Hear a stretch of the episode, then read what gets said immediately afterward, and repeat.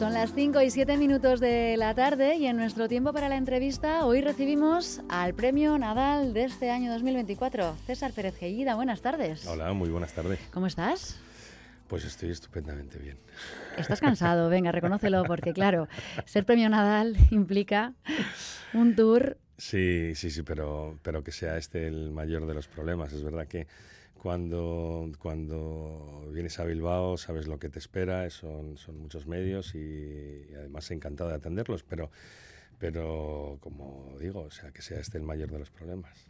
Llegas a Bilbao a presentar Bajo Tierra Seca, el libro del que se destacan dos cosas. La obvia, eh, que ha recibido uno de los premios más importantes, el Nadal 2024.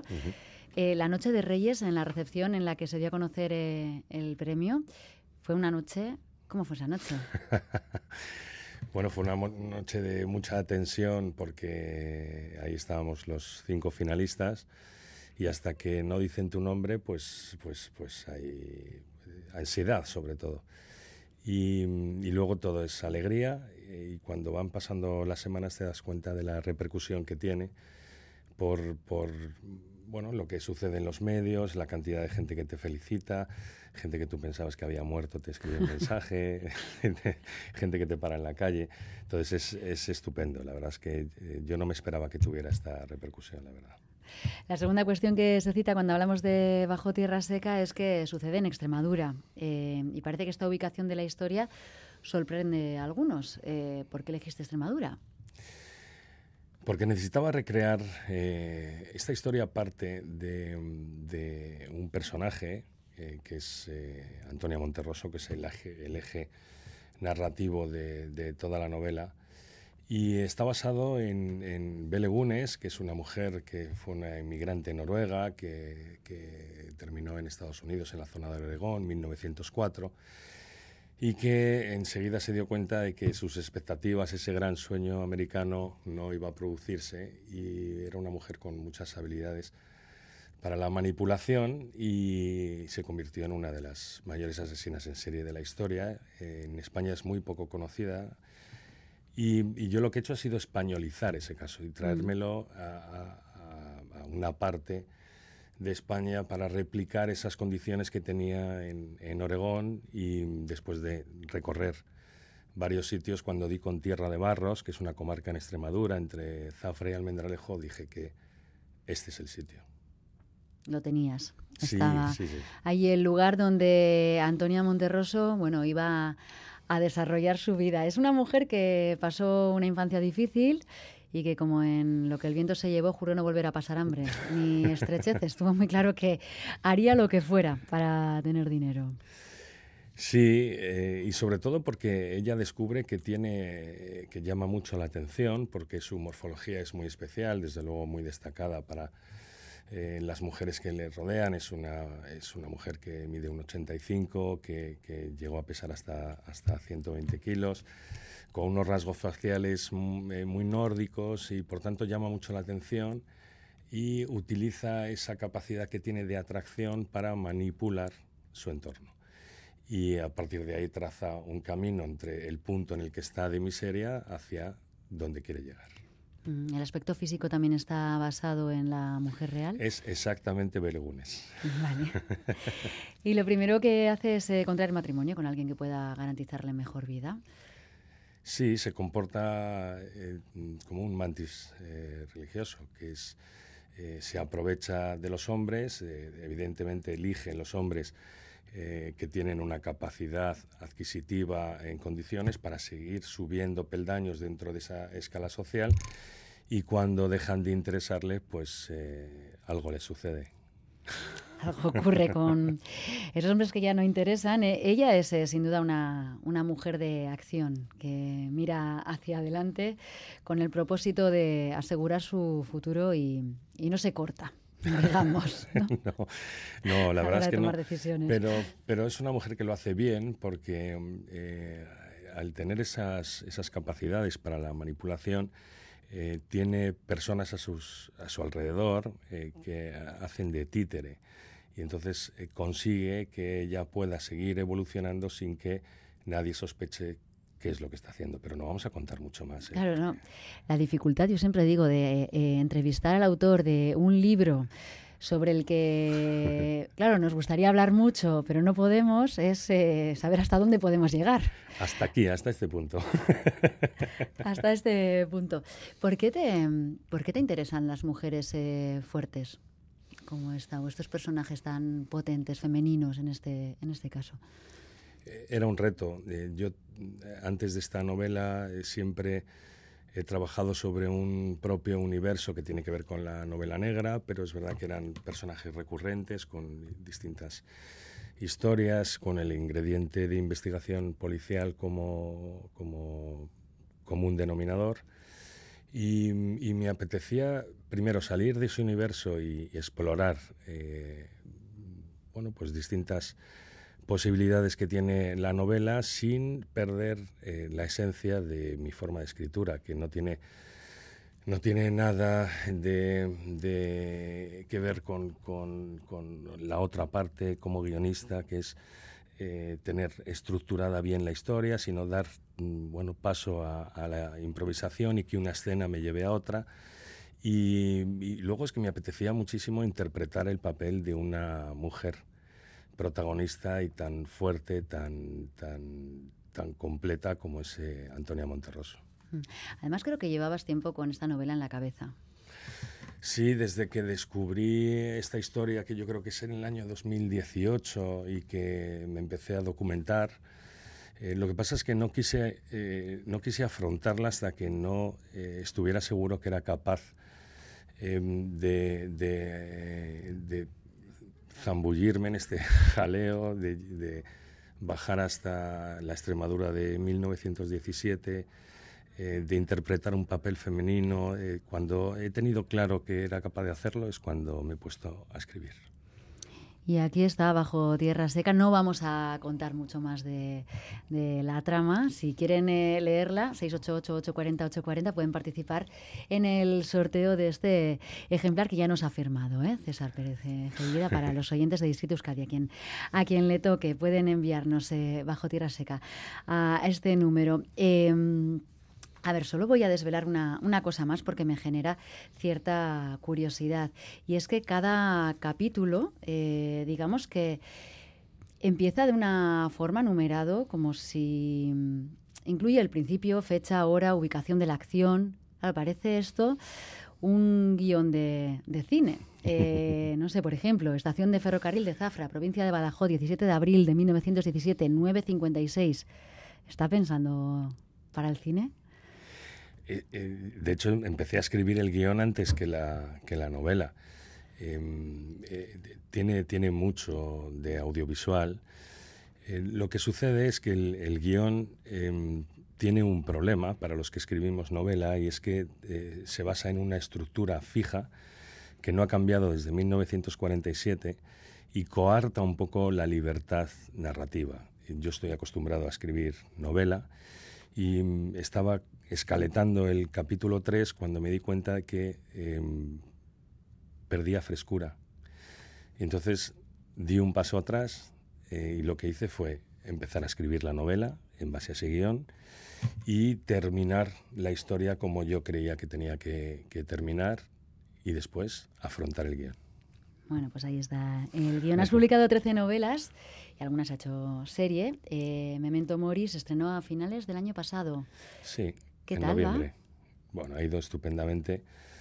Eh, y además es algo de lo cual me siento muy satisfecho porque yo he participado en toda la parte creativa de escritura y, es verdad que es, que es complicado porque la labor de un novelista es muy individual y, y cuando trabajas en guion es absolutamente colectivo y cuando tú cedes los derechos audiovisuales tú estás fuera de la ecuación como autor y lo que tienes que hacer es convencer, o sea, no por ser el autor de la novela tu opinión vale más que la de cualquiera del equipo de guionistas y por tanto eh, me he sentido muy partícipe a la hora de discutir, de pelear todas y cada una de las, de las secuencias que, que están ahí en Memento Mori.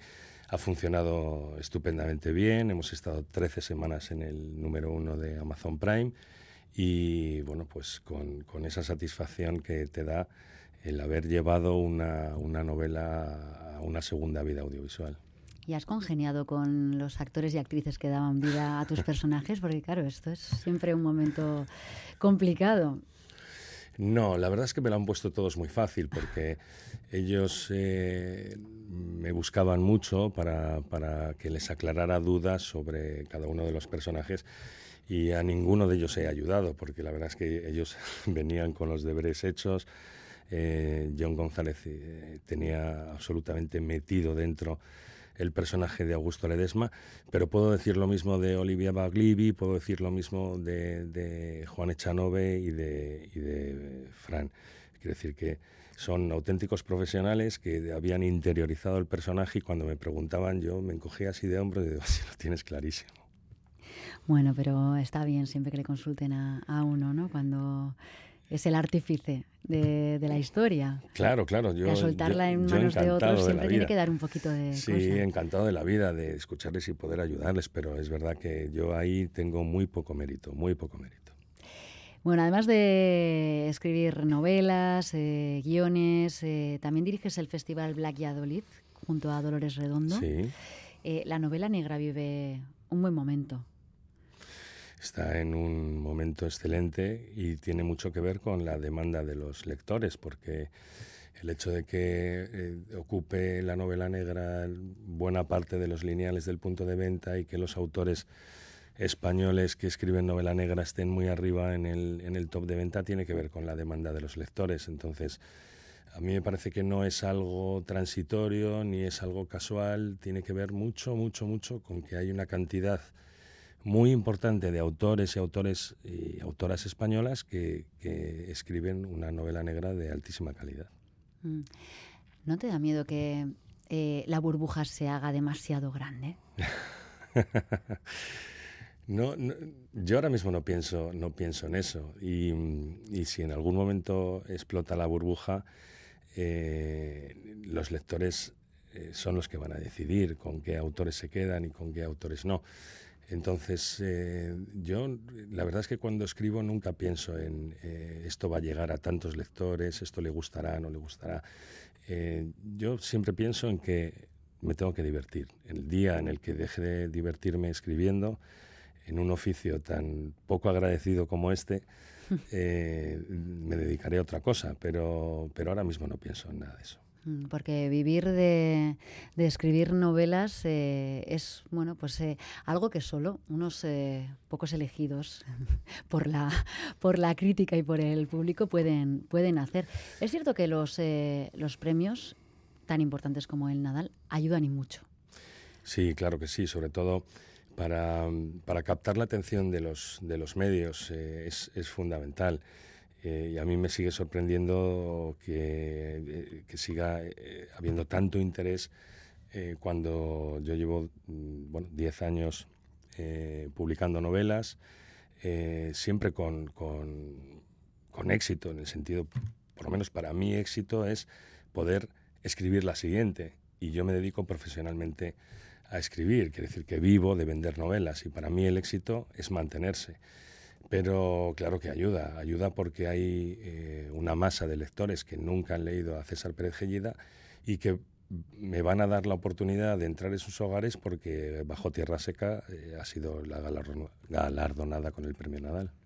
Bueno, entre nuestros oyentes, eh, alguno también se, se, lo va a llevar porque están participando eh, muchos en el, en el sorteo, en el 688-840-840 de este eh, libro que estamos comentando, mm, bueno, en los primeros minutos de la entrevista hasta que hemos podido y a partir de ahí, una curiosidad, ¿para qué necesitas un secador de pelo cuando escribes? Me encanta porque esta es la, esta es la, la pregunta que, me, está, me están preguntando en, casi todas las entrevistas. Claro, no eh, puedes comentar eh, que siempre escribes con un secador de pelo que te llevas además a todos lados, que es tu compañero de viaje, porque si no es tu inspirador. ¿Por qué? ¿Por qué te inspira el aire del esto Viene, esto viene de, muy lejos, antes de que, de que yo fuera escritor. Em, ya sabía que, y no somos pocos, eh, los secadictos, pero eh, me ayuda a desconectar, me ayuda a relajarme, me ayuda a zambullirme de cabeza en la historia y que me importe el mundo absolutamente nada. Eh, es una maravilla. Yo mm, conozco a, gente que, es como yo y tiene que ver con las ondas binaurales del cerebro. Eh, entonces, sí, claro, me acompaña mi secador a todos los sitios a los que voy. ¿En serio? Ya, y siendo calvo, como tú? Siendo, siendo calvo, es, es, difícil, es difícil de creer, pero así es. ¿Y tiene que ser de alguna marca especial? Eh, siempre, ¿De alguna potencia en concreto? Siempre compro la misma. Estamos hablando de la Fórmula 1 de los secadores al menos 2.200 vatios, tres temperaturas y tres, y, tres revoluciones, claro, tiene que ser así. También hay eh, muchos eh, escritores y escritoras eh, como tú que nunca leen sus novelas una vez que están publicadas. De hecho, yo no sé si alguien se lee la novela una vez que se publica. Yo desde luego no, porque mm, ¿sabes lo que sucede? Que antes de que llegue a la imprenta, yo a lo mejor he leído esos párrafos 30, 35, 40 veces y, mi ojo ya sabe lo que, lo que dice ahí. Y aparte en el momento en el que yo veo el formato libro y lo tengo en mis manos, eh, yo siento que ya no me pertenece, le pertenece a los lectores. Y cada uno es muy libre de hacer la interpretación que quiera. Y luego aparte no me gusta eh, leer em, cuando ya está publicado, porque si veo algo que no me gusta, eh, voy a apretar los dientes y si veo algo que me gusta me parece como un acto mm. muy onanista que no quiero. Sí, ya no se puede hacer nada. Exactamente. Ahí está. Eh, además de participar en el sorteo, nuestros oyentes también alguna pregunta. Em, alguien que ha leído la trilogía de Memento Mori dice que sale Guernica. Eh, que le gustaría preguntarte sobre esa escena del partido de rugby en el que salen jugadores reales del pueblo. Claro, porque yo era representante de jugadores de rugby eh, antes de ser escritor y yo a, a, Rugby Taldea eh, llegué a, meter, eh, creo recordar que 11 jugadores una sola temporada. 11 grandes jugadores cuando Guernica estuvo muy arriba, muy arriba y estuvo peleando por el campeonato. Y yo iba siempre que podía, primero porque quería ver a los jugadores y segundo porque a mí me han tratado siempre de putísima madre en Guernica. Bueno, pues ahí la, explicación. Esta tarde te tratarán también muy bien en eh, la biblioteca de Videbarrieta a las 7. Presentas Bajo Tierra Seca. Eh, creo que no vas a tener mucho tiempo para pasear por Bilbao porque mañana estás en Madrid y tienes un tour, pero algo harás, ¿no? Sí, bueno, voy a ir al restaurante Milagros, que esto es, ah, esto es eh, absoluta obligación por mi parte cuando, cuando vengo aquí, porque soy amigo de Chus y porque es un sitio que esa, esa parte de, de, la provincia de Vizcaya me encanta, entre Barrica y Sopelana, y el tiempo que pueda lo voy a pasar ahí. Pues eh, César Pérez Gellida, disfrútalo y que nosotros sigamos disfrutando de tus novelas. Es que ricasco, que vaya muy bien. Es que ricasco. One,